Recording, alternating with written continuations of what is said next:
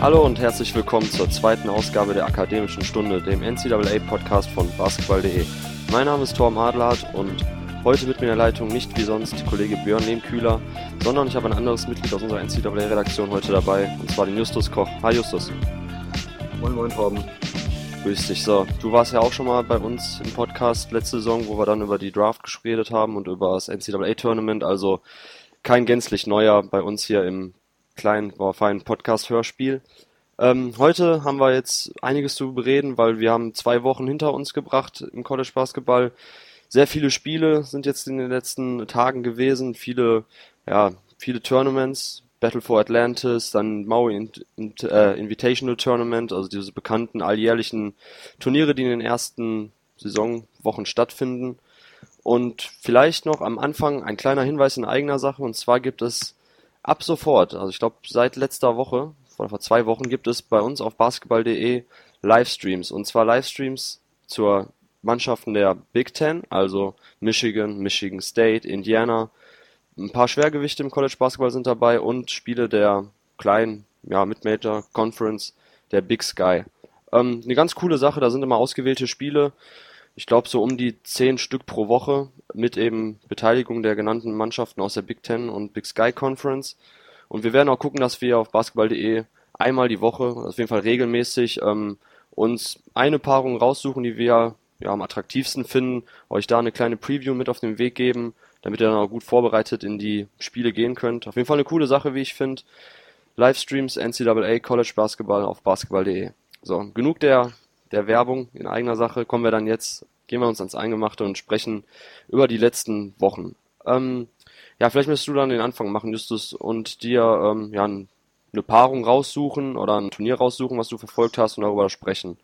Schieß ja, also ich habe ich hab angefangen mit der College äh, oder mit der NCAA-Saison äh, und habe mir das Indiana gegen Kansas-Spiel angeguckt, was dann echt, äh, danach waren meine Fingernägel auf jeden Fall wieder ganz, ganz weit abgenagt. Äh, ein sehr, sehr spannendes Spiel und ich als äh, Duke-Fan war dann noch äh, umso aufgeregter darauf, ähm, wie sich Kansas jetzt gegen Duke schlägt Sie hatten ja gegen Indiana ganz, ganz knapp verloren. Das war echt ein wildes und wirklich Basketball äh, hochklassisches Spiel. Und gegen Duke war es dann dieselbe Kiste, aber mit einem besseren Ausgang für Kansas. Das waren auf jeden Fall zwei Spiele, da hat man echt äh, viele NBA-Talente gesehen. Josh Jackson, Thomas Bryant, ähm, bei Duke natürlich Grayson Allen ähm, und so weiter und so fort, aber auch viele ähm, Größen, die den College Basketball geprägt haben. Äh, Frank Mason, der dritte ist einfach mhm. echt äh, einfach, einfach ein Baller, wie man hm. so schön sagt. Der liebt die Klatschsituation, der schreckt vor nichts zurück. Zieht sich einfach mit 1,75 gefühlt zwei Endbonds in der letzten Minute gegen Seven Footer. Das einfach waren echt zwei richtig gute Spiele. Und dann natürlich noch die ganzen kleinen Turniere auf Hawaii, auf den Bahamas, im Madison Square Garden. Das waren schon, war eine gute Woche oder zwei gute Wochen. Ja, absolut. Ähm, Vielleicht kurz für unsere Zuhörer, die das jetzt nicht ganz verfolgt haben. Battle for Atlantis, das Turnier, was immer auf Bahamas stattfindet, ähm, haben die Baylor Bears im Finale gewonnen gegen Louisville Cardinals mit 66 zu 63. Ein Turnier, was in den letzten Jahren eigentlich immer, ja, auf der einen Seite eben durch diese ähm, ja, besondere Atmosphäre, die da herrscht in Bahamas, auf der anderen Seite aber auch immer durch ein starkes Teilnehmerfeld. Dieses Jahr auch dann auch mit Louisville, mit Wichita State, LSU, VCU, Baylor, Michigan State, St. John's, also recht gut besetzt gewesen. Auf der anderen Seite dann eben das Maui Invitational Tournament, was North Carolina mit 71 zu 56 Finale für sich entscheiden konnte gegen Wisconsin. Auch gut besetzt gewesen mit Oregon, die ich ja in, in unserem letzten Podcast so angepriesen habe, über die werden wir gleich bei unserer Kategorie Sorgenkinder dann noch sprechen. Ähm, ansonsten aber Georgetown dabei gewesen, Oklahoma State, Connecticut. Also auch ein ganz interessantes Teilnehmerfeld gewesen. Und ähm, ja, vielleicht zuerst mal dann zu dem Maui Tournament. Du hast dir das Finale angeguckt, Wisconsin gegen North Carolina. Ähm, ja, was sind deine oder was hast du aus dem Spiel danach rausgenommen? Immerhin sind beides ja, Top Ten Teams, Contender, North Carolina noch eher als Wisconsin, aber auch Wisconsin eine Mannschaft, die letztes Jahr weit gekommen ist.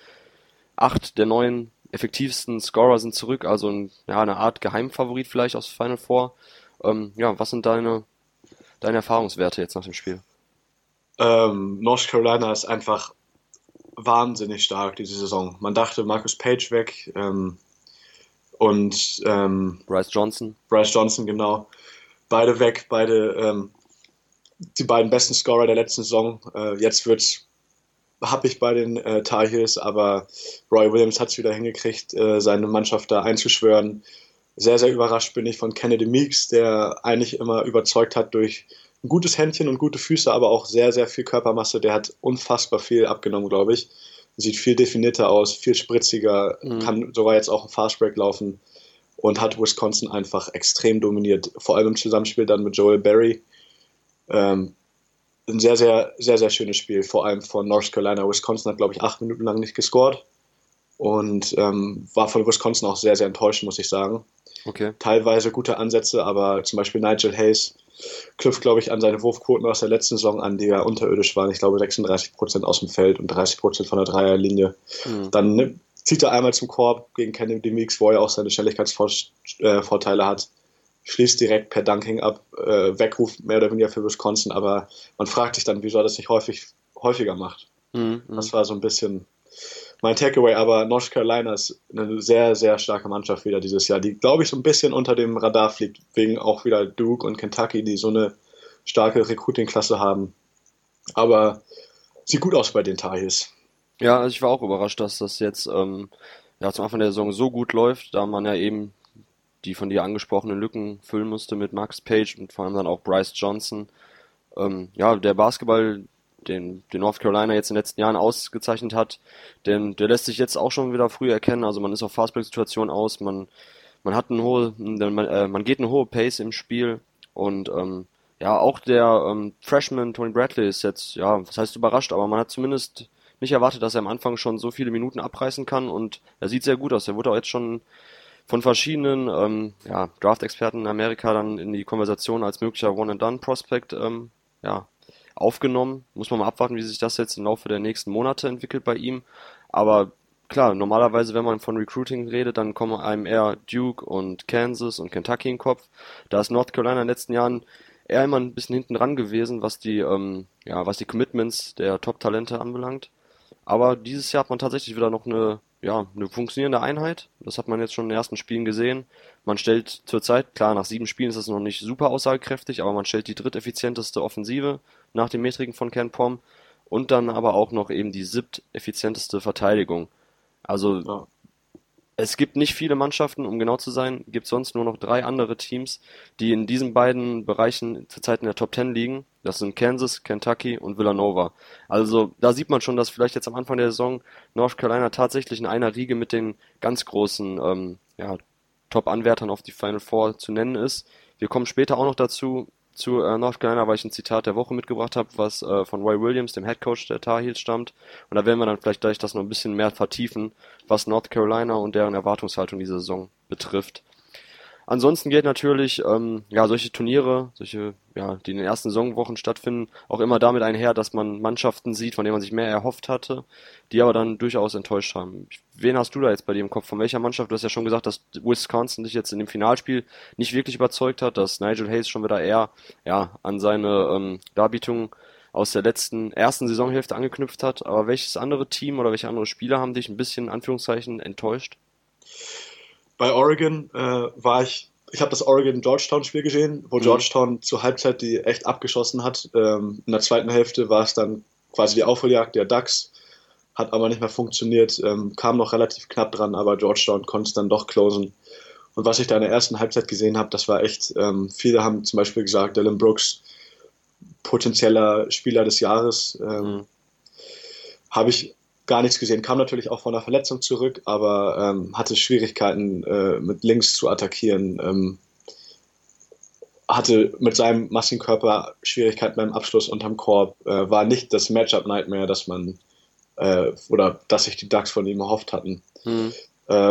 ja, die Oregon Ducks waren tatsächlich ziemlich mau. Ich war, war relativ äh, froh, also gespannt auf das Matchup dann von den Ducks hoffentlich gegen die Tar Heels, aber dazu kam es dann ja nicht, weil Georgetown vorher den Ducks den Garaus gemacht hat. Mhm. Also Oregon ist sicherlich dann ähm, ja, das Team, über das man reden kann an diesem an dieser Stelle. Einfach weil sie jetzt nach sechs Spielen bei Bilanz von 4 zu 2 stehen. Äh, erste Saisonniederlage, das Spiel, was ich mir auch angeguckt habe, war gegen Baylor, wo ähm, ja, wenn wir gleich über Baylor reden, dann bei den positiven Überraschungen muss man sagen, Baylor verdient gewonnen gegen Oregon in einem, ähm, in einem Spiel, wo sie in der zweiten Hälfte einfach ganz konzentriert in der Defensive in ihrer ja, unorthodoxen 1-3-1 Zonenverteidigung ähm, den Ducks das Leben schwer gemacht haben, verdient gewonnen, Baylor. Und dann hat man schon gedacht, okay, Oregon hat sich jetzt am Anfang natürlich einen sehr, sehr hat einen sehr schwierigen Non-Conference Schedule. Ähm, sind, glaube ich, auch nach der Metrik von Ken Pom haben sie den 59, ja, den 59 schwierigsten Spielplan bislang gehabt. Und ähm, das ist natürlich klar, dass man dieses 4-2 jetzt erstmal dann ins richtige Licht rücken muss. Aber tatsächlich fand ich auch ähm, ja, einige Schwachstellen, die ich so nicht erwartet hätte bei Oregon. Für mich war es ja eine der absoluten Top-Titelfavoriten jetzt vor der Saison. Ich hatte ja im letzten Podcast mit ähm, Björn schon darüber geredet, dass Oregon eben als ähm, ja, Skillball-Team, was ja. sehr äh, attraktiven, modernen Basketballspiel, ähm, ähm, ja, Spielstil spielen lässt, ähm, ja, mit vielen Schützen, mit vielen variablen Scorern, dass man eben der von dir angesprochenen Dylan Brooks, der ja quasi als Smallball-Vierer sowohl den Korb attackieren kann mit Dribbling, als auch eben sein, äh, den Verteidiger mit nach draußen in Dreierlinie dort Würfe treffen kann. Dann hat man mit Chris Boucher äh, ja eine Art College Ibaka, Miles ja. Turner, wenn man will, der diese quasi Arme. diese Arme hinten Rim Protection, ja, also der der Junge kann einfach den Ring beschützen, hat ein sehr gutes Timing bei Blocks, ein gutes ähm, ja defensives Spielgefühl, sag ich mal. Und offensiv trifft er eben dann auch seine Dreier mit einer annehmbaren Quote. Ich glaube, dieses Jahr ist er auch wieder so um die, um die 30 Prozent, 33 Prozent, also leicht unterdurchschnittlich, aber trotzdem, wenn man ihn auf der Platte hat, zusammen mit Dylan Brooks auf 5 und auf 4, dann hat man eben nicht eine ziemlich, ja, Five-Man-Out-Offense, was halt sehr attraktiv ja. ist. Und da die Saison, also jetzt in den ersten Spielen, gab es aber dann mehr Probleme, als man erwartet hat. Klar, Dylan Brooks kam jetzt von einer Verletzung zurück, hatte am Anfang auch nur eine Minutenrestriktion, ähm, hat sich dann aber im nächsten Spiel, das nach ähm, Georgetown kam, nämlich gegen Tennessee, in dem Overtime-Thriller, ähm, ja, sah es schon deutlich besser aus bei ihm. Das hat Oregon ja auch mit 69, 66, 65 dann für sich entschieden. Und aber auch bei dem Spiel ähm, war klar, dass man, äh, also man hat gut gesehen, dass es immer noch Unstimmig, ja, Unstimmigkeiten gibt im Backcourt, wenn ähm, ja zu viele Ballhändler quasi auf der Platte zeitgleich sind. Dann hat man ähm, Tyler, ja, Tyler Dorsey, Dorsey, der dann eher dann in die Rolle des reinen Schützen gedrängt wird, weil halt Dylan Ennis sehr, ähm, ja, sehr balldominant ist. Dylan Ennis selber hingegen hat riesigen Probleme gerade mit seinem Wurf, trifft glaube ich knapp 16% von der Dreierlinie, nimmt aber auch wilde Dreier. Ähm, ja, da, also da würde ich dann schon als erstes mit meiner Kritik ähm, anfangen, wenn wir jetzt dann über die Probleme der Oregon Ducks reden, dass mir einfach das Zusammenspiel zwischen Tyler Dorsey und Dylan Ennis nicht gefällt.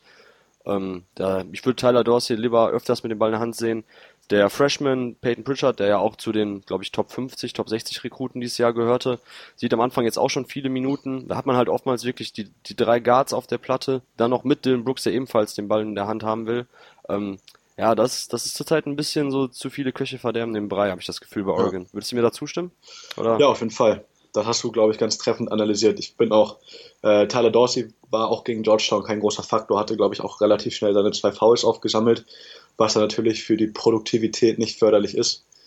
Aber ähm, ja, Tyler Dorsey war auch, finde ich, immer in der letzten Saison mein äh, X-Factor bei den äh, Ducks. Wenn der ein gutes Spiel gemacht hat, dann waren sie noch schwieriger auszurechnen und hat einfach gegen Georgetown nicht äh, abgeliefert. Und ja, aber wir sind ja auch noch frisch in der Saison, sechs Spiele gespielt, sieben manchmal bei einigen Teams. Ähm, da bin ich gespannt, was da bei den Ducks und bei Wisconsin noch kommt, weil so wie du es ansprichst, Dylan Brooks verletzt, wenn der Führungsspieler in der Mannschaft verletzt ist und erst neu reinkommt, dann ist das natürlich schwierig, ähm, sich da abzustimmen. Also mal gucken, wie es dann im März aussieht, wenn es dann richtig zur Sache geht. Ja, ja, absolut. Genau. Ähm, vielleicht noch kurz zu den äh, Zahlen, die ich in den Raum geworfen habe. Ich habe es kurz mal nachgeguckt. Ähm, also Tyler Dorsey trifft zurzeit 36% von der Dreierlinie, aber auch nur 30% seiner ähm, Two-Point-Jumpers, also seiner Feldwürfe, die jetzt nicht direkt in unmittelmäßiger Korbnähe sind. Ähm, ja, diese Mitteldistanzwürfe, die fallen eben noch nicht bei Tyler Dorsey und das ist dann schon problematisch, da man dann ja eben mit Dylan Ennis jemanden hat, der 13% von der Dreierlinie trifft. Oh. Dann ähm, Chris Boucher wiederum gute 43,5%, beziehungsweise sehr gute 43,5%. Auch hier, klar, kleine Stichprobe, aber zumindest da sieht man, dass eben dann ähm, Chris Boucher, der von mir auch so gelobt wurde, als Senior durchaus interessantes NBA-Talent ist, eben aufgrund der Mischung aus äh, ja, Rim Protection, defensiv und eben Spielfeld breit machen, Dreier treffen, offensiv, Spacing. Da bin ich mal gespannt, wie sich das dann jetzt halt im Laufe der nächsten Monate entwickelt, wenn dann halt die ähm, ganzen Zahlen aussagekräftiger werden. Ja.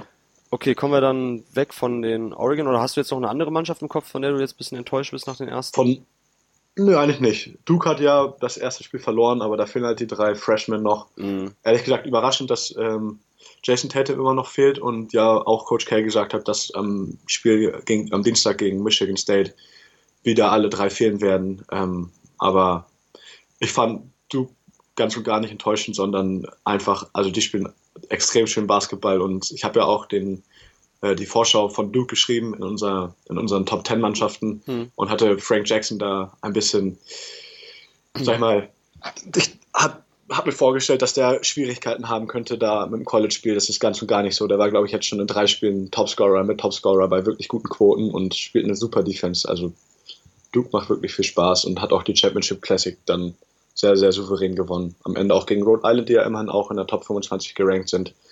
Ja, das sah echt gut aus. Rhode Island absolut auch ein Team, was man im Kopf haben muss, ähm, was wir mittlerweile nicht unbedingt mehr dieses Label des ähm, ja, absoluten Underdogs hat, weil man ja mit EC Matthews, ähm, der nach einer schwerwiegenden Verletzung dieses Jahr zurückkehrt, ja. der Senior einen der Top-Spieler des Landes in den Reihen hat, eine sehr ähm, erfahrene Truppe, deshalb Rhode Island absolut, das ist ein Sieg, den man, ähm, den man durchaus Bedeutung beimessen darf. Ja. Ähm, eine Mannschaft, die ich jetzt gerade kurz angerissen habe, über die ich jetzt reden möchte, sind die Baylor Bears. Die waren vor der Saison, ähm, ja, glaube ich, in keinem, keinem Top 25 Ranking aufgetaucht, was ich jetzt gesehen habe, was ich jetzt gerade im Kopf habe.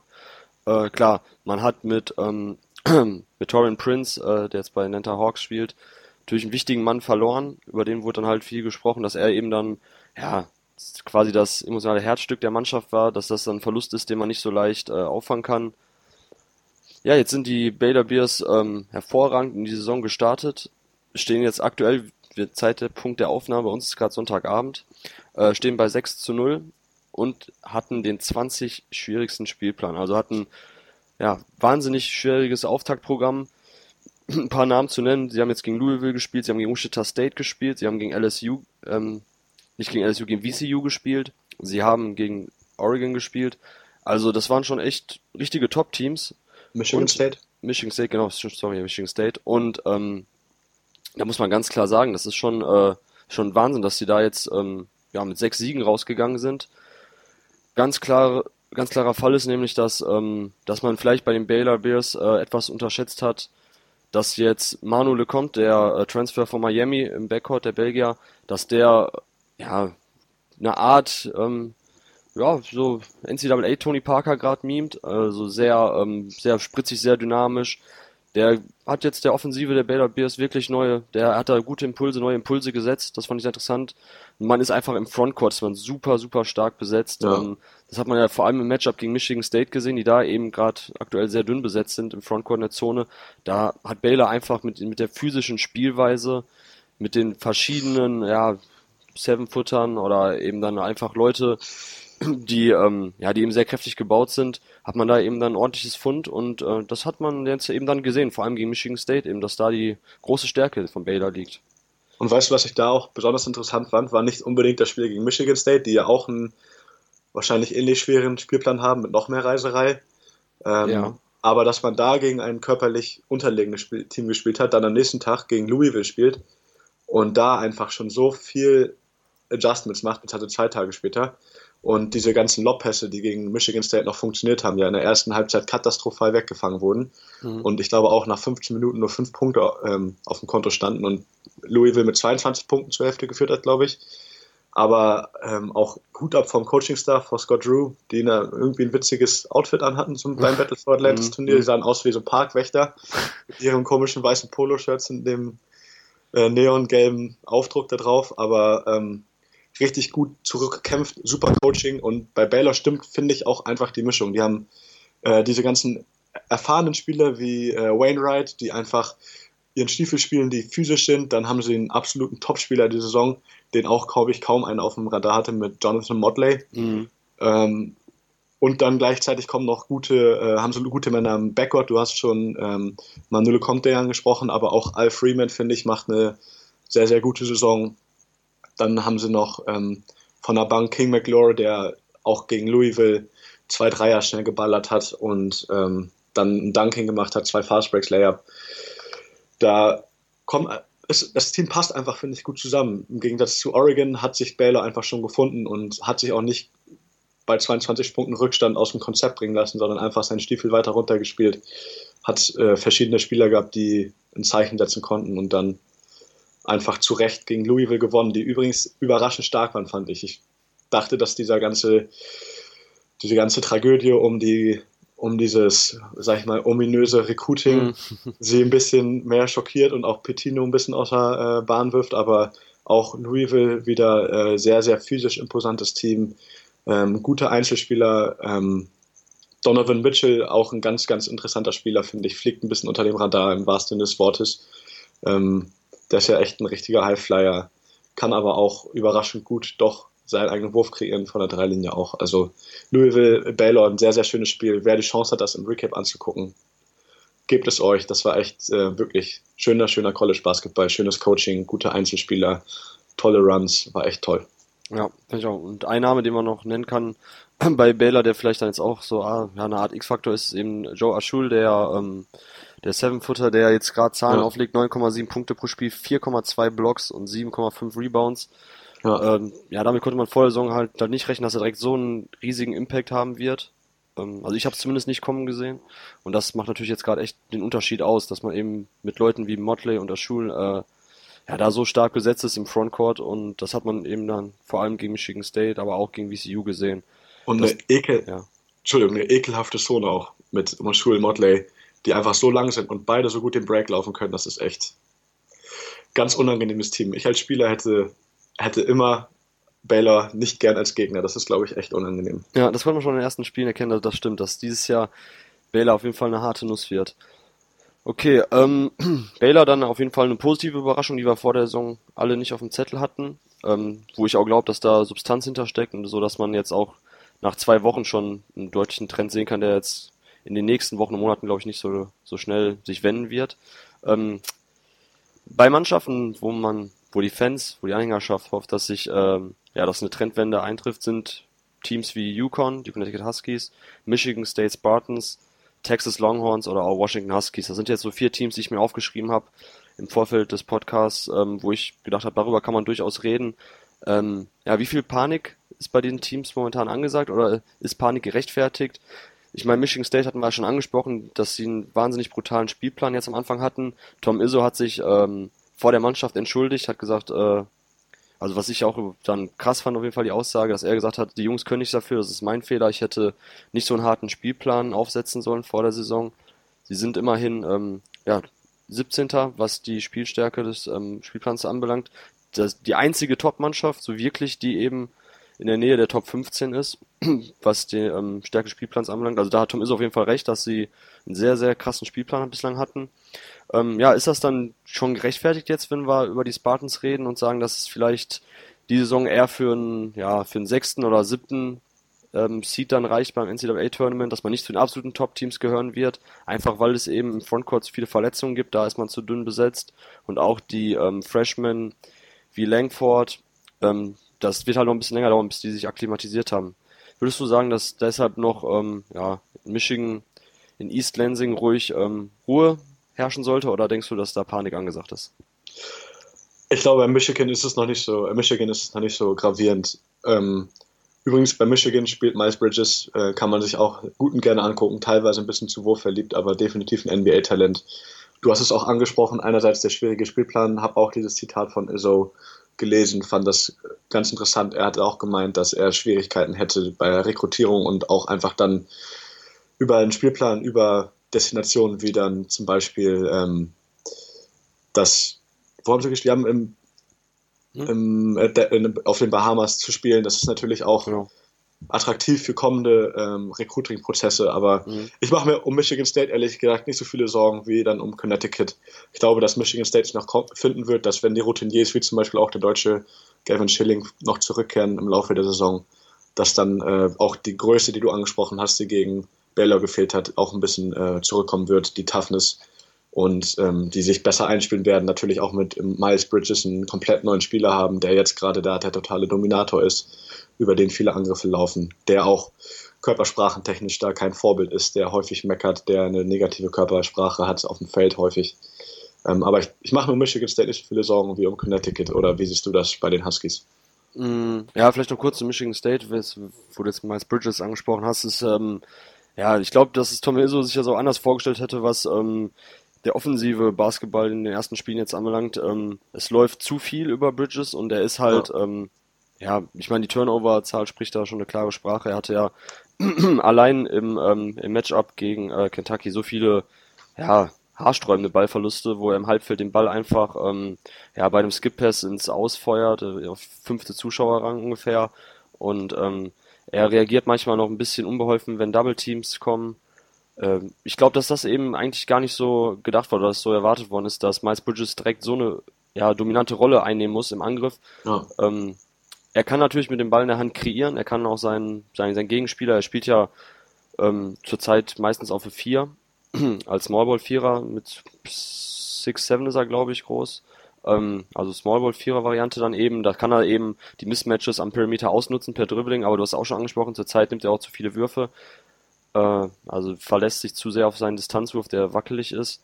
Von daher muss man abwarten. Zurzeit ist halt bei Michigan State eben durch die Verletzung äh, ja, viel Flickenteppich, würde ich fast sagen. Und da muss man mal abwarten. Das dauert, glaube ich, ist einfach ein ganz normaler Prozess, wenn man wenn man so, ein, so eine große Umstrukturierung hat, wie eben dann jetzt nach den Verlusten von Denzel Valentine, Brian Forbes abzusehen war, dass das eben dann seine Zeit dauern wird. Und gerade wenn man natürlich auch gegen so Top-Teams spielt, kann man da nochmal sehr schnell sehr schlecht aussehen. Genau, Huskies ähm, brutal schlecht gestartet und vor allem äh, auch gegen Mannschaften verloren, wo man das einfach nicht erwartet hätte. Also sie haben gegen Wagner erstes Spiel verloren, das zweite dann gegen Northeastern, dann haben sie gegen Loyola gewonnen dann hatten sie jetzt beim Turnier gegen Oklahoma State verloren mit 8. Dann Chaminade gewonnen und gegen Oregon 69 zu 79 verloren. Ähm, ja, man ist jetzt 2-4, stand heute Abend, Sonntag. Äh, hatte man sicherlich nicht erwartet. Man hatte gedacht, dass dieses Jahr äh, wieder ein besseres Jahr wird, weil man eben mit Leuten wie, ähm, wie Jalen Adams einen sehr, ja, sehr effektiven Ballhändler in den Reihen hat. Man hat immer noch Rodney Purvis, den, den, den Senior Guard. Man hat ähm, Terry Leria, Sophomore, auch gerade. Also man ist eigentlich gerade am Perimeter stark besetzt. Und da hat man schon gedacht, dass man gerade über effektives Scoring oder auch effizientes Scoring kommen kann. Aber das ist dieses Jahr, oder zumindest jetzt in den ersten Spielen, absolut nicht gewesen. Ähm, auch Amida Brimer, der Center, der Seven-Footer, von dem man ja auch, ja, glaube ich, nach seiner ersten oder nach seiner zweiten Saison gedacht hat, das könnte einer für die NBA sein, äh, in seiner Entwicklung absolut stagniert, ähm, immer mal wieder mit Verletzungen Probleme gehabt, aber auch jetzt in seiner letzten College-Saison am Anfang, das sah absolut nicht gut aus, was er gespielt hat. Äh, meistens Rotation verpennt, kam zu spät.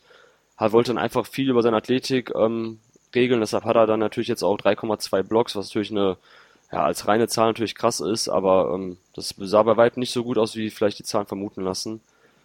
Da bin ich mal gespannt, wie schnell ähm, Kevin Olli da jetzt das Blatt noch wenden kann, weil zurzeit mache ich mir, will ich mir um die Huskies echt Sorgen machen, so dass ähm, das war nicht nur irgendwie ein paar ähm, ja, böse Ausrutscher, sondern das, das könnten schon strukturelle Probleme im Spiel sein, defensiv wie offensiv. Was denkst du? Ja, äh, ich habe ehrlich gesagt die Huskies nicht so viel verfolgt, aber ähm, bin auch von den Ergebnissen überrascht, da man auch tatsächlich nicht äh, unbedingt gegen Top-Teams verloren hat. Ähm, und du, wie gesagt, diese Stärke Backcourt angesprochen hattest. Ich hatte ehrlich gesagt auch gar nicht mehr auf dem Schirm, dass Rodney Purvis noch spielt. Ich dachte, der ist schon acht Jahre am College. Ja, ja, fühlt sich an auf jeden Fall. ja, ähm, aber ja, Jalen Adams war ich auch äh, ein Fan von, hatte sehr, sehr gute Kritiken gehabt, als er aus der Highschool kam, hatte da auch, äh, ich glaube, ein Spiel war sehr, sehr bekannt, auch ein äh, YouTube-Click-Wert, wo er gegen Dukes, äh, gegen Dukes Frank Jackson gespielt hat und sich dann einen wahren Showdown geliefert haben. Hm. Aber ja, läuft einfach nicht. Bei den Huskies hängt es am Namen. Ich meine, bei Washington ist ja auch hm. ganz am Anfang Washington Huskies aus Seattle haben ja auch gegen Yale direkt gepatzt oder war Yale einfach stark? Was ist deine Meinung dazu? Ja, das Spiel habe ich auch, äh, habe ich mir angeguckt, weil es natürlich auch das erste Spiel von Markel Falls war, ähm, ja, dem, dem ganz heißen Anwärter auf den Number One Pick dieses Jahr. Äh, sehr, sehr, sehr spannendes Thema, finde ich, Washington. Ähm, in Amerika wird da auch aktuell sehr viel darüber diskutiert, ob ähm, Markel Falls jetzt in derselben Situation ist wie Ben Simmons letztes Jahr. Quasi auf der einen Seite überragende individuelle Leistung, auf der anderen Seite fehlt eben der Teamerfolg. Ähm, ja, wie ist da die Korrelation? Das, das wird zurzeit eben dann drüben heiß diskutiert. Ähm, wir können da auch gerne jetzt drüber reden, weil es einfach wirklich meiner Meinung nach ein spannendes Thema ist. Ähm, ich habe damals schon gesagt, also vor zwei Wochen mit Björn, dass ich fand, die Wahl des Colleges für Markel Falls, der ja quasi ähm, ja, von jedem namhaften College ein Angebot hatte, ähm, ja, dass, dass er sich für Washington entschieden hat, fand ich eigentlich ziemlich sinnvoll, da eben ähm, der Basketball, der da gespielt wird von Renzo Roma, dem Head Coach, eben sehr schnell auf Fast Break, Transition Offense, Early Offense, da, da liegen halt die Schwerpunkte. Ähm, er kriegt halt direkt die Schlüssel in die Hand gedrückt und das kann ihm ja in seiner persönlichen Entwicklung eigentlich nur gut tun. Natürlich auch in Sachen Werbung für den Number One Pick. Er kriegt da einfach ähm, ja genügend Abschlüsse. Er äh, hat grünes grünes Licht, was jegliche Würfe anbelangt. Er darf mit dem Ball in der Hand kreieren. Ähm, das ist alles schon, schon, schon ziemlich sinnvoll, meiner Meinung nach, dass er sich dann für Washington entschieden hat. Auch wenn eben nicht in den letzten Jahren trotz großer Namen, sage ich mal, wie letztes Jahr alleine mit Marquise Chris und DeJounte Murray, eben der Teamerfolg gefehlt hat. Das ist dann vielleicht das Ding, dass ähm, dem Basketball, den Washington spielt, ähm, ja, dass das nicht vielleicht wirklich die ganz hohe Coaching-Kunst ist und dass deshalb dann vor allem der Teamerfolg fehlt, weil an und für sich hat man eine gute Mannschaft, man hat immer noch Noah Dickerson, ähm, ja. also, also es sind noch gute Jungs da. Und dann würde ich jetzt nicht unbedingt das, das, das Thema so runterbrechen und zu sagen, ähm, Michael Falls ist kein Teamplayer, wie ich auch jetzt schon gelesen habe. Körpersprache stimmt nicht, er klatscht nicht mit seinen Mitspielern ab. Das sind ja immer so, so die kleinen Geste, die dann groß analysiert werden in Bezug auf ähm, ja, Charakterschwierigkeiten. Das war bei Ben Simmons ja ähnlich. Jetzt hat man natürlich ähm, die Doku im Kopf, wo man dann eben nicht gesehen hat, dass Ben Simmons tatsächlich ähm, ja, ein bisschen isoliert war innerhalb der Mannschaft von LSU dass er dann eben gesagt hatte, ich spiele hier nur, ich muss mein, ich muss mein Jahr College hier quasi absetzen, danach geht es sowieso für mich in die NBA. Und dass er deshalb vielleicht ein bisschen isoliert war von seinen Mitspielern, dass er da keinen Draht hatte, das hat sich dann am Basketballfeld irgendwo wieder gespiegelt. Ähm, aber bei Falls würde ich jetzt nach den ersten Spielen abwarten, ähm, ob es wirklich auch ähnlich wie bei Simmons so ist, dass er quasi den Alleinhalter mimt und das auch selber so will. Ich kann mir schon vorstellen, dass Falls eigentlich ein Spielertyp ist, ähm, ähnlich wie D'Angelo Russell vor zwei Jahren bei Ohio State, der immer wieder versucht, äh, seine Mitspieler einzubinden.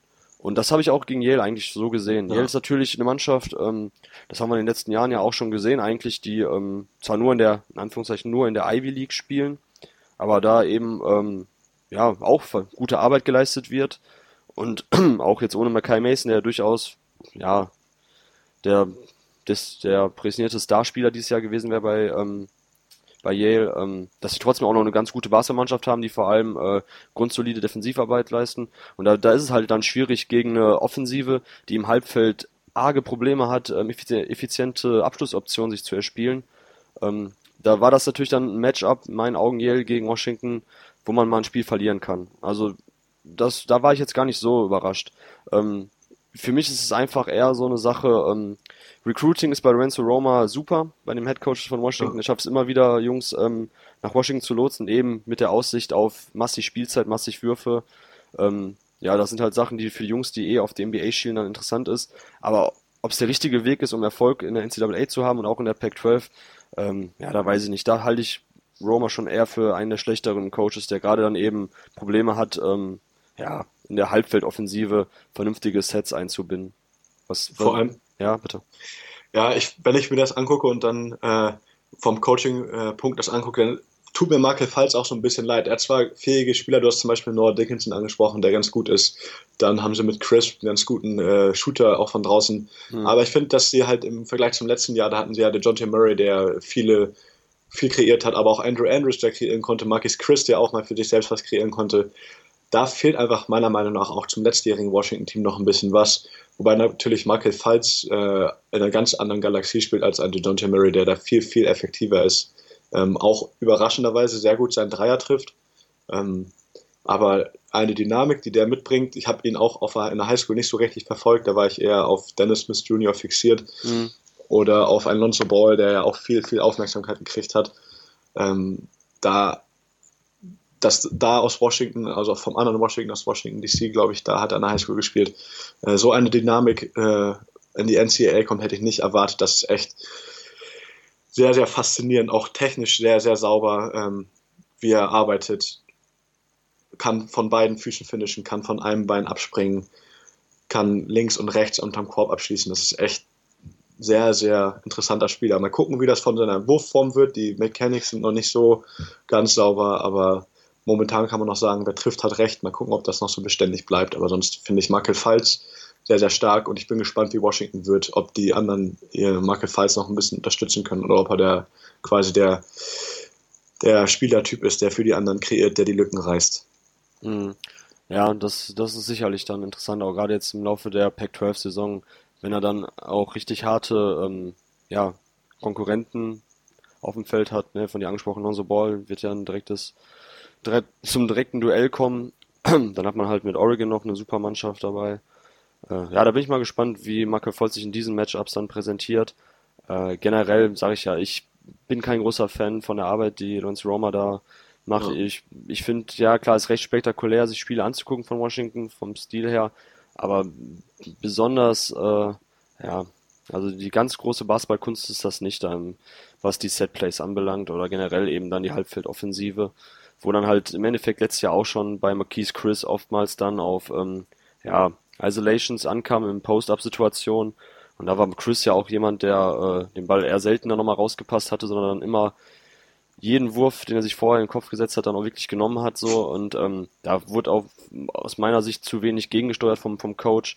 Also da finde ich, da fehlt dann etwas so eine ordnende Hand. Und da bin ich mal gespannt, ob es dann bei ähm, McCall Falls im Laufe der Saison auch so ist, dass er ähm, immer wieder überdreht oder ja, wie er sich dann halt ins Teamgefüge einpasst und ob er dann auch eher dann der ja, Orchestrator der Offensive sein kann oder ob er dann wirklich viel zu sehr auf den eigenen Abschluss nur schaut. Das fand ich bis jetzt eigentlich recht ordentlich. Da habe ja. ich, das fand, das, also das fand ich eigentlich ganz okay. Ich würde jetzt nicht sagen, dass er einfach nur Hero Ball spielt, ähm, sondern seine Abschlüsse sich raussucht, die er dann auch effizient abschließt. Das war war bis jetzt eigentlich in Ordnung. Da muss man gucken. Meiner Meinung nach ist Washington, über die haben wir zu Recht ja nicht geredet, als eine der Top-Mannschaften. Sie können ins NCAA-Tournament schaffen, ja, weil sie halt während der Pac-12-Saison genug Chancen haben, gegen hochklassige Teams äh, Siege einzufahren, die dann halt im Resümee gut, gut aussehen. Aber Stand jetzt ist natürlich ganz klar, Niederlagen gegen Texas Christian und gegen Yale ähm, sehen im Resümee sehr schlecht aus. Und da wird dann halt, wenn es nachher ein Bubble-Team ist, Washington, im Vorfeld des NCAA-Tournaments, da werden natürlich gerade solche Niederlagen wehtun, und da könnte man sich natürlich jetzt schon teilweise die Chancen aufs ähm, NCAA-Turnier verspielt haben. Aber ich würde es auf jeden Fall nicht an Macke Falls ähm, abhängig machen. Genauso wenig wie im Endeffekt bei Ben Simmons das der Fall war, da auch ja. dort ähm, von Head Coach Jones keine gute Arbeit geleistet wird. Meiner Meinung nach sind das ja ähnliche Probleme. Washington schnelle Pace, LSU schnelle Pace, keine richtigen Sets in der Halbfeldoffensive, keine Bewegung abseits des Balles. Ähm, das ist bisher dann durchaus vergleichbar in den Situationen, in denen Simmons und Falls gesteckt haben und ähm, von daher mal abwarten. Ich würde jetzt nicht äh, direkt am ganz großen Rad drehen, was Falls betrifft und seine Leaderqualitäten und so weiter. Da sollte man erst noch die nächsten Wochen und Monaten abwarten. Okay, kommen wir dann jetzt ähm, weg von den Sorgenkindern und kommen wir zu einer Mannschaft, die ähm, ja in den ersten quasi direkt das erste Spiel, das ja schon angesprochen in Kansas äh, gewonnen ja. hat. Die Indiana Hoosiers, die haben jetzt in der vergangenen Woche für ja, einen riesen Upset gesorgt, und zwar, weil sie gegen ähm, Fort Wayne verloren haben. Übrigens eine Partie, die ihr noch ähm, bei äh, auf basketball.de euch äh, anschauen könnt. Das Spiel haben wir auch noch in unserer Mediathek quasi. Ähm, ja, jetzt ist natürlich die Frage, die nach solchen Spielen kommt. Man neigt ja immer dazu, ein Spiel ähm, ja, zu überanalysieren oder zu sehr auf die Waage zu legen. Ähm, wird Indiana jetzt ein bisschen overhyped nach den ersten Spielen? War das dann jetzt ihr wahres Gesicht, in Anführungszeichen, was sie dann gegen Fort Wayne gezeigt haben? Also, dass sie auch für solche bösen Ausrutscher gut sind. Ähm, kurz ihre Statistiken, weil das recht interessant ist. Indiana ist jetzt nach den ersten Spielen gerade bei Ken Pom auf dem 19. Rang. Ähm, ja, offensiv 11. Offensiveffizienz mit 114,7 Offensivrating. Defensiv sind sie bei 95,4, was Platz 44 bedeutet. Also auch wieder die Diskrepanz zwischen Offensive und Defensive, für die die Hoosiers ja in den letzten Jahren bekannt waren, wobei das die Defensiv ja eigentlich ganz gut aus seinen ersten Spielen. Ähm, ja, was sind so deine, wie du gerade schon gesagt hast, Takeaways von den ersten Spielen? Wie sollte man jetzt, wo sollte man Indiana einordnen?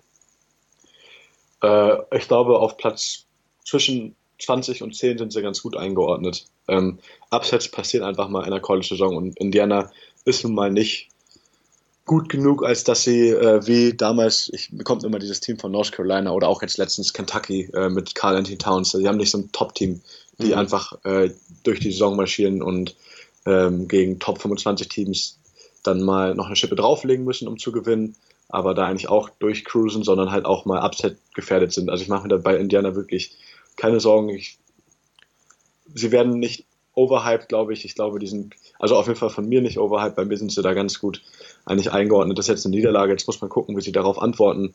Haben ja auch ein wirklich starkes Team. Ich habe Thomas Bryant auch, ähm, Thomas Bryant hat sich sehr, sehr stark entwickelt in der Offseason. Mhm.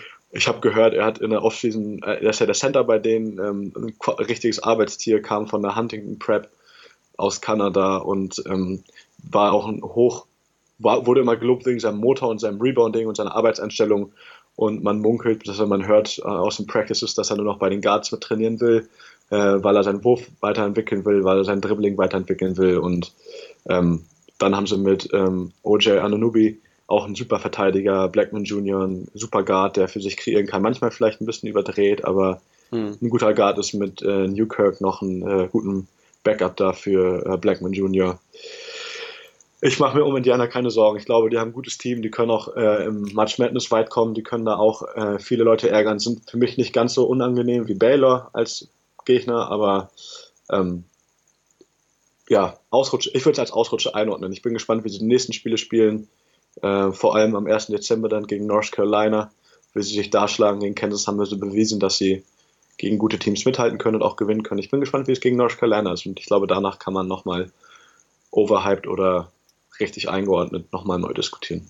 Mhm, ja. ja, stimme ich dazu. Also man sollte eben nicht ähm, von einzelnen Spielen, sei es jetzt positiv wie eben nach, der, nach dem Kansas-Sieg oder negativ wie jetzt nach der Niederlage gegen Fort Wayne, alles äh, in Frage stellen oder direkt alles ähm, ja, total geil finden, was da passiert, so wie halt jetzt am Beispiel von Thomas Bryant, wo man nach dem ersten Spiel eben sagte, wow, das sieht ziemlich gut aus, da er jetzt ja dann doch auch eine neue, ja, Stretch Bigman Option darstellt, da er jetzt den, den Dreier nimmt und auch ähm, effizient trifft. Zurzeit liegt er bei 40 Prozent.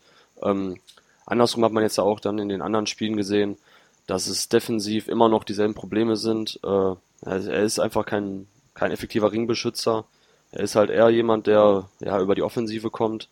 Und Indiana ist für mich einfach eine Mannschaft, was an guten Tagen jede Mannschaft schlagen kann und an schlechten aber auch gegen fast jede verlieren kann.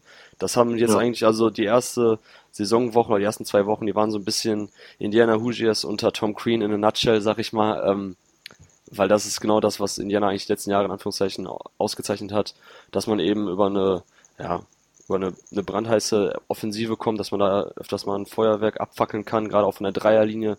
Wenn da jemand wie Blackman, der acht Dreier pro Spiel nimmt, heiß läuft, derzeit auch, ja Wahnsinn, also er nimmt acht Dreier und trifft 47 Prozent, also zurzeit ähm, wahnsinnig, wahnsinnig guter Auftakt von James Blackman. Ähm, ja, und wenn das eben, ja, wenn man da nicht den Perimeter verteidigt bekommt, weil man hat natürlich auch viele Optionen, ähm, dann wird es halt schwierig gegen Indiana in einem Shootout zu bestehen. Und äh, andersrum, wenn man aber halt ähm, defensiv gut steht, dann kann man auch in, in der, im Angriff, gerade dann natürlich, wenn man jetzt die Transition gut läuft, da kann man auch Indiana beikommen. Das hat man dann jetzt auch gesehen. Ähm, ja, da bin ich mal gespannt, wie es in den nächsten Wochen und auch in der Big Ten-Saison dann aussieht bei Indiana. Ich kann mir schon vorstellen, dass wir das öfter mal richtig, richtig gute Spiele sehen werden, auch mit, ähm, mit klaren Siegen gegen Top-Teams, aber auch dann mal wieder Abende, an denen es gar nicht läuft, wo dann die Verteidigungsarbeit wieder stinkt und wo offensiv dann der Ball nicht läuft und die Würfe nicht fallen wollen, da kann man dann auch mal schnell gegen ähm, ja, vermeintliche schwächere Teams verlieren. Ähm, gut, dann haben wir ja die Husis jetzt ein bisschen eingeordnet, über die dann viel gesprochen wurde. Ich denke, wir werden auch öfters noch über die reden, allein auch wegen den NBA-Prospects wie OG Ananobi. Ähm, ja, apropos NBA Draft Prospects, ähm, wer keins mehr darstellt, ist Austin Nichols.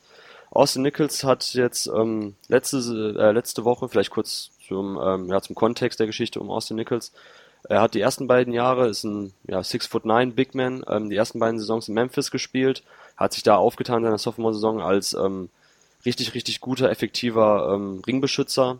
Gerade was die Rebound-Zahlen und die Blockzahlen dann anbelangt, war ähm, ja, einer der besten Frontcourt-Spieler schon als Sophomore in der NCAA. Hat dann nach seinem zweiten Jahr sich für einen Transfer entschieden und ähm, ist nach äh, Virginia gewechselt, letzte Saison dann gemäß der Regularien ausgesetzt. So, und dieses Jahr sollte dann eigentlich der ähm, Durchbruch bei Virginia kommen, bei Austin Nichols, der ähm, ja den Abgang von Gill quasi kompensieren sollte in der Defensive, der jetzt der neue prädestinierte Top-Shotblocker und Rebounder bei Virginia werden sollte. Virginia zurzeit die effizienteste Defensive, und nachdem er die, das erste, ja, ich glaube, das erste Saisonspiel aussetzen musste, ähm, hat man gedacht, jetzt, wenn er zurückkommt, dann wird es ähm, nochmal einen richtigen Schub geben. Ähm, ja, aber nach zwei Saisonspielen war es das schon und er wurde suspendiert und nicht ähm, nur ja jetzt temporär für kurze Zeit, sondern seine Karriere bei den Virginia Cavaliers ist beendet. Ähm, offizielle Begründung habe ich zumindest noch nicht gelesen, ich weiß nicht, wie es bei dir aussieht, aber man hört halt, ähm, oder man hat diesen Kontext dann auch vom Head Coach Tony Bennett gehört, dass er eben sich nicht an, ähm, ja, an bestimmte Regeln halten wollte, halten konnte.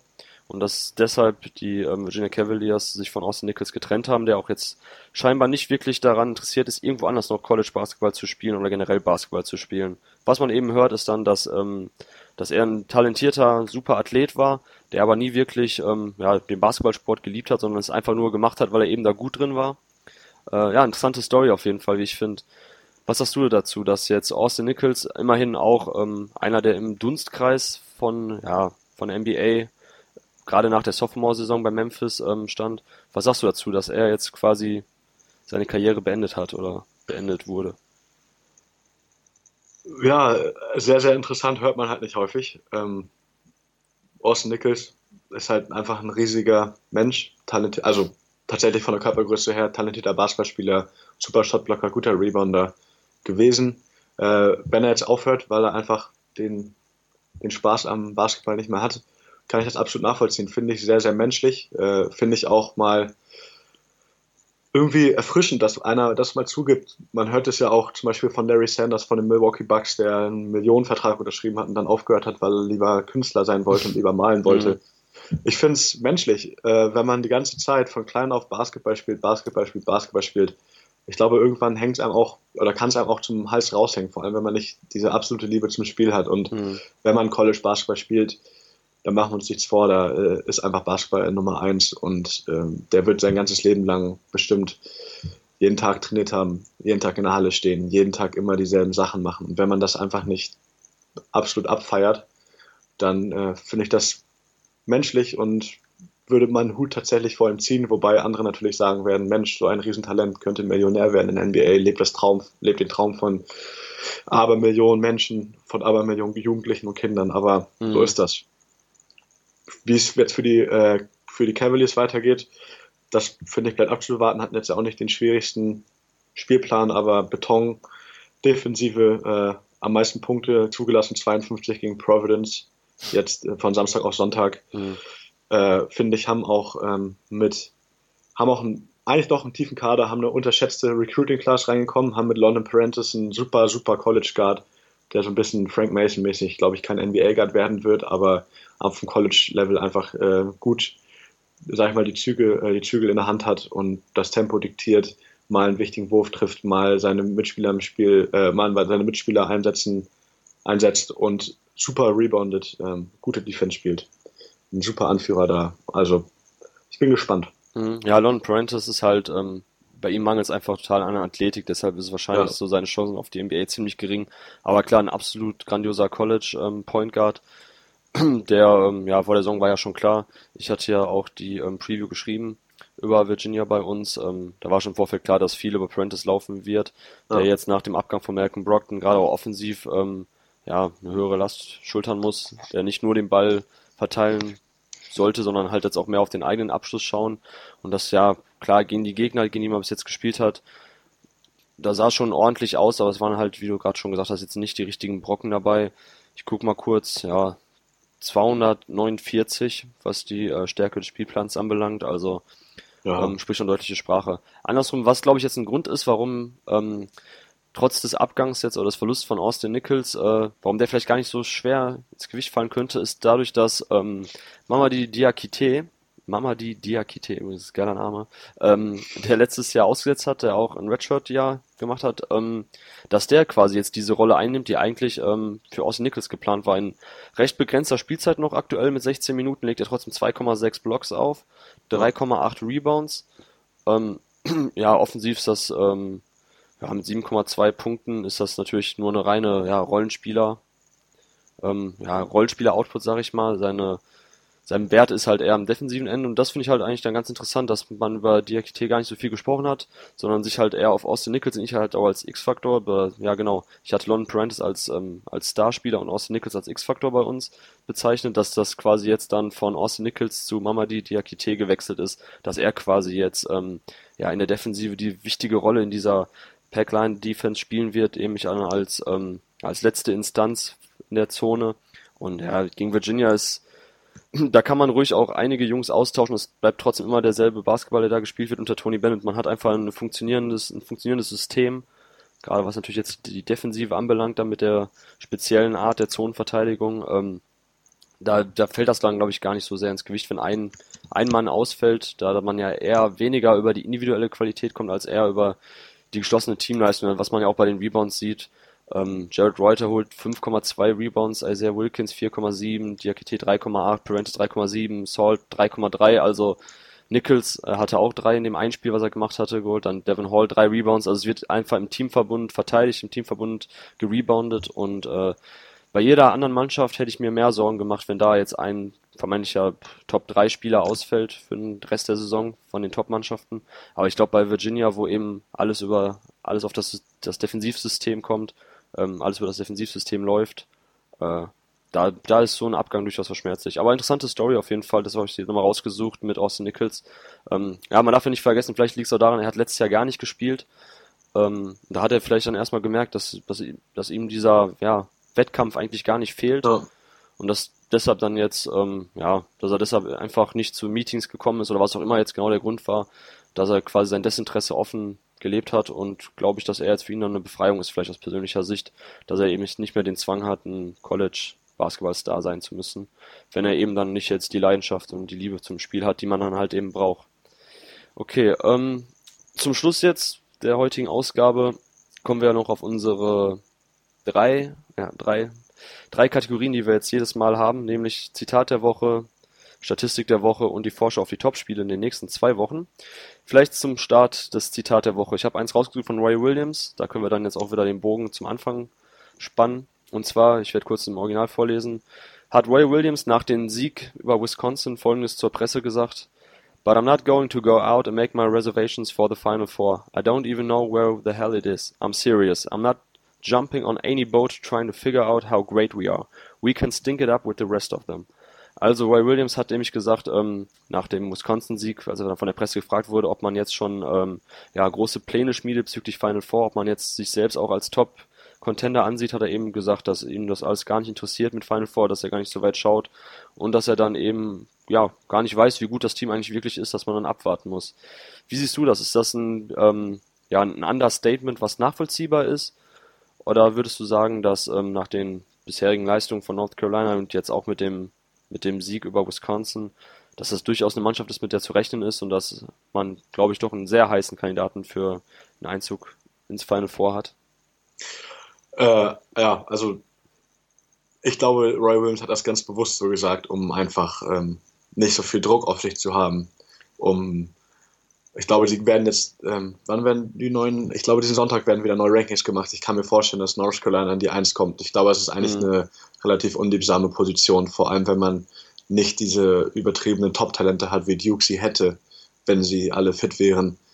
Ähm, das ist einfach, glaube ich, dann schon eine unangenehme Situation für ein Team, das auch, glaube ich, nicht so viele NBA-Spieler in ihren Reihen hat oder potenzielle First-Round-Lottery-Picks oder so etwas. Und deshalb strategisch klug von ihm. Ich glaube, ein bewusstes Understatement. Ich glaube, er weiß genau, wie gut sie sind. Er hat sie ja lange gecoacht, auch in dieser Konstellation.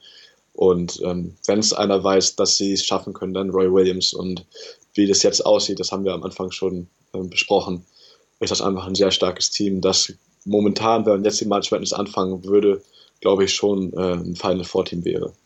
Ja, das, also zur Zeit ist echt, haben wir ja am Anfang drüber gesprochen, ähm, ja, durchaus paar Sachen eingetreten, äh, eingetreten, die man so nicht erwartet hatte, wie zum Beispiel Tony Bradley, der jetzt schon 10,7 ja. Punkte eben auflegt. Kennedy Meeks nach sieben Spielen im Schnitt ein Double-Double mit 13,7 ja. Punkten und 10,7 Rebounds. Dazu noch ein Block. Ähm, also ein Block pro Spiel. Ähm, man hat ausgeglichenes Scoring, ne? also fünf Spieler über 10 Punkte pro Spiel. Generell wieder der Motor läuft offensiv bei North Carolina. Das ist der Basketball, den wir die letzten Jahre schon gesehen haben das sieht da schon ziemlich gut aus und für mich absolut auch ein Kandidat. Ne? Gerade eben dann mit Leuten wie Barry und Jackson, die jetzt nach, nach, nach den Jahren und Hicks und Meeks, die jetzt auch die Erfahrung haben vom letzten Jahr, wo sie dann eben schon im Finale gegen Villanova waren, ähm, glaube ich schon, dass mit denen zu rechnen ist. Einfach, äh, ja, da man vielleicht paar Schwachstellen, die man letztes Jahr hatte, dieses Jahr so gar nicht mehr sehen wird unbedingt. Weil ähm, gerade das, ja, das Schießen von Downtown, was ja immer mal wieder so als leichtes Problem definiert wird bei North Carolina, weil man ja eben gar nicht so viele Schützen hat.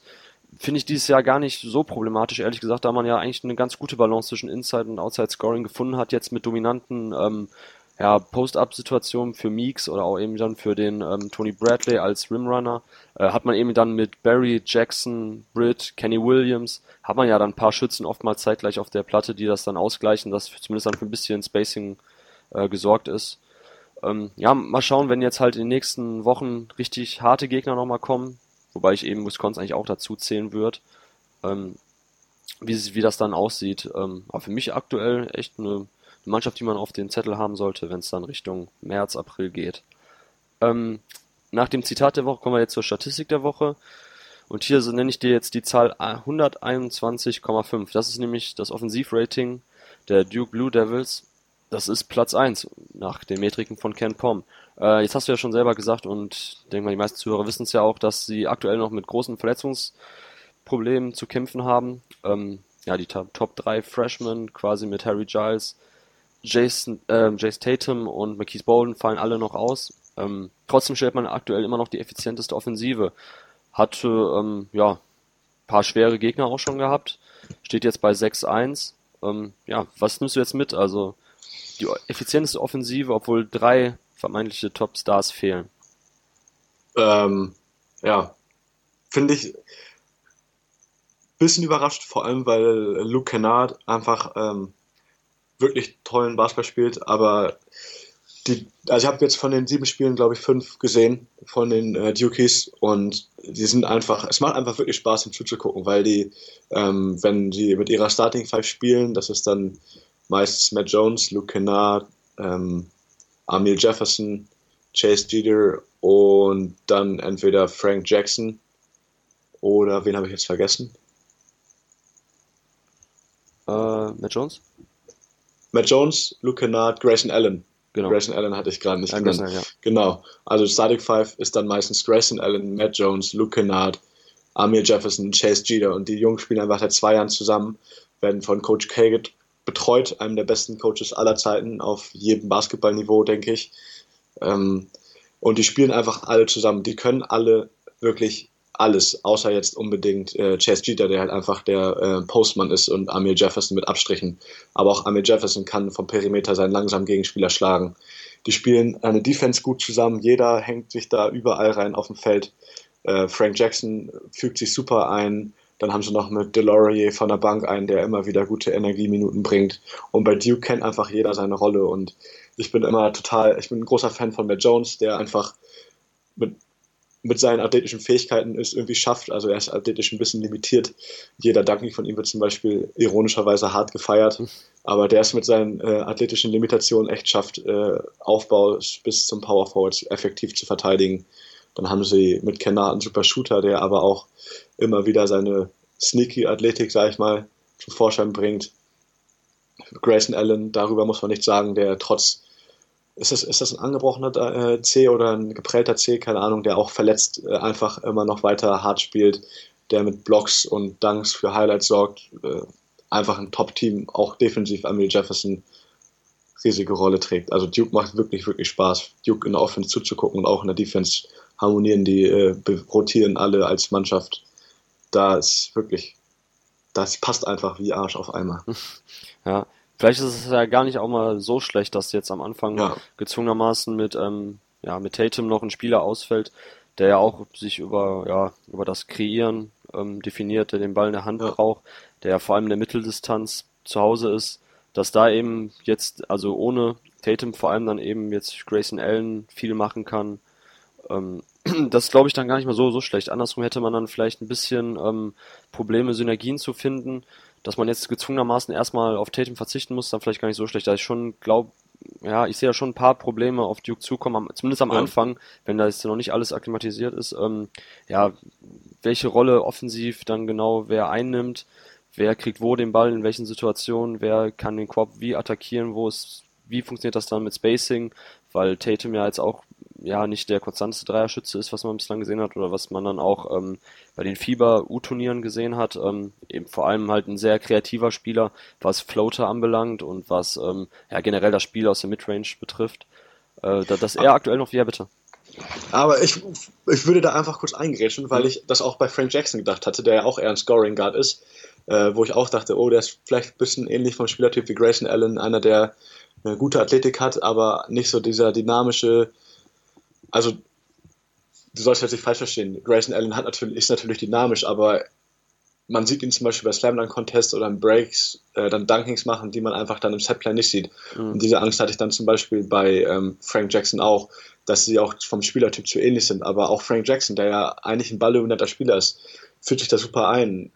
Und ich kann mir, ich, ich weiß, was du meinst, ich kann das mir auch vorstellen, vor allem wenn dann auch noch Marquis Bolden und Harry Giles wiederkommen. Die Frage ist, wie lange wird Giles aussetzen? Das ist ja echt, der hat ja echt Knieprobleme mit seinen jungen Jahren, das ist ja echt nicht schön anzusehen. Mhm. Aber ähm, ich, ich kann, ich verstehe deine Panik, aber ich würde da auch nicht jetzt überreagieren. Ich werde, würde ganz entspannt abwarten. Ja, wie genau. das aussieht. Also ja, ja absolut. Ich, hab, ich kann mir halt nur vorstellen, dass das jetzt vielleicht, ja. weil ich meine, die Ausgangssituation jetzt, warum ich das Offensivrating genommen habe, ist ja eben dann, äh, dass sie durchaus überraschend ist, dass Duke jetzt wiedermals die effizienteste Offensive stellt. Also vielleicht dadurch kann man ja sagen, die beste Offensive. Und das eben, obwohl, äh, ja, zwei, ja, zwei oder vielleicht dann wirklich auch direkt drei Jungs fehlen, von denen man gedacht hat, dass die offensiv eine wichtige Rolle einnehmen. Und ähm, daher halt meine Frage gewesen oder ja. mein Grundgedanke, dass das vielleicht dann gar nicht mal so schlecht ist, dass man jetzt ähm, erstmal mit dem, ja, mit dem Kader vom letzten Jahr plus Frank Jackson ähm, ja, auf altbewährte Sets und auf altbewährte generell Bewegungen setzen kann im Angriff und dass deshalb gar nicht erstmal so ja, großartige Probleme auftreten, weil Tatum und Grayson Allen und Frank Jackson vielleicht dann, wenn man die drei zusammenstellt, dass dann vielleicht ähnlich wie bei Oregon dann zu viele Ballhändler-Optionen schon auf dem Platz hat. Ähm, ja, aber klar, ich warte da ab, ich bin da gespannt, wie das dann ist, wenn Tatum spielt. Ich freue mich schon auf ihn, weil ich ihn ähm, ja. bei den Fieberturnieren gern, gern gesehen habe. Ähm, sehr interessanter Spieler, schauen wir mal. Ja. Kommen wir dann zum Schluss ähm, auf die Top-Spiele in den nächsten zwei Wochen. Ähm, der Tag, an dem jetzt dieser Podcast hier veröffentlicht wird, das ist dann der Dienstag, der 29. und direkt morgen, am 30. November, dem Mittwoch, steht die ACC Big Ten Challenge an. Da treffen die beiden, äh, ähm, die beiden Conferences quasi aufeinander in verschiedenen Matchups. Da haben wir einerseits dann, von dir schon angesprochen, North Carolina gegen Indiana, aber auch Ohio State gegen Virginia, Ohio State noch ungeschlagen. Ähm, ja, kriegt jetzt dann den ersten, die erste richtige Prüfung mit Virginia. Wir haben Purdue gegen Louisville, äh, auch ein sehr interessantes Spiel, weil ähm, Purdue vor allem über ja, die imposante Frontcourt-Line kommt und das Guard-Spiel immer so als große Schwachstelle von Purdue angesehen wird. Wie ähm, reagieren die Guards auf die Presse von Louisville? Ähm, kann Louisville den dadurch den Zahn ziehen, Purdue? Also wir haben auch dann jetzt eben ein Matchup zur Zeit, was die äh, Rankings betrifft, von 17 Purdue gegen 10 Louisville. Also beide Mannschaften ja. sind aktuell gerankt. Ja, das, das sind für mich schon mal dann drei Partien, die ähm, ja, wo sich das Einschalten auf jeden Fall lohnen sollte. Was hast du jetzt erstmal dann bei dir auf dem Zettel noch? Davor noch Duke gegen Michigan State. Duke Michigan State ist genau ja. in der Nacht von Dienstag auf Mittwoch, richtig? Ja, genau. Ja, klar. Das ist auf jeden Fall eine Partie. Und dann am Samstag äh, UCLA gegen Kentucky. Das wird interessant. Lonzo Ball, lange Aufbauspieler. 18.30 Uhr übrigens, also wenn ich das kurz einpacken darf, also ähm, zu einer zu einer Primetime quasi, genau, am ja. Samstag um 18.30 Uhr UCLA gegen Kentucky. Absolut, und sehr guter Tipp, ja. Lonzo Ball, die Aaron Fox, das wird ja. ein ganz, ganz interessantes Matchup. Und auch noch Samstag, Geheimtipp vielleicht, West Virginia gegen Virginia. Einerseits beide aus Virginia, oh. andererseits zwei ganz unterschiedliche Verteidigungen. West Virginia ja bekannt durch ihre 40 Minuten Presse und Virginia dann eher ja die zurückhaltende, ekelige, sumpfige, äh, sumpfige Zonenverteidigung. Ähm, ja, bin gespannt. Ja, absolut, ja genau. West Virginia habe ich jetzt auch, ähm, ich glaube vorgestern habe ich mir die angeguckt. Ähm, ja, ist natürlich wieder typischer Bob Huggins Defensivbasketball, ne? Eben, ich meine, presst direkt vorne, Trap Defense und ja, das, das ist, das ist sicherlich vor allem, was auch das Tempo anbelangt, ist das witzig, weil Virginia ähm, sind ja zurzeit wieder 351, was Tempo betrifft. Also die, die spielen abermals den langsamsten Basketball in der NCAA und ähm, ja, andersrum sind natürlich Leute wie Lon Parantis, ähm, den traut man das durchaus zu, da dass sie ja. gegen eine ähm, aggressive Ganzfeldpresse ruhigen Kopf bewahren, die richtigen Plays ansagen. Da bin ich mal gespannt, aber auch ein sehr interessanter Tipp, das, das stimmt. Ist, und das ist einfach, finde ich, College Basketball. Da hat man nicht unbedingt von 1 bis 10 im Roster super Basketball-Profis, mhm. sondern da hat man einfach vor allem diese Systeme, diese Coaching-Systeme, die aufeinandertreffen.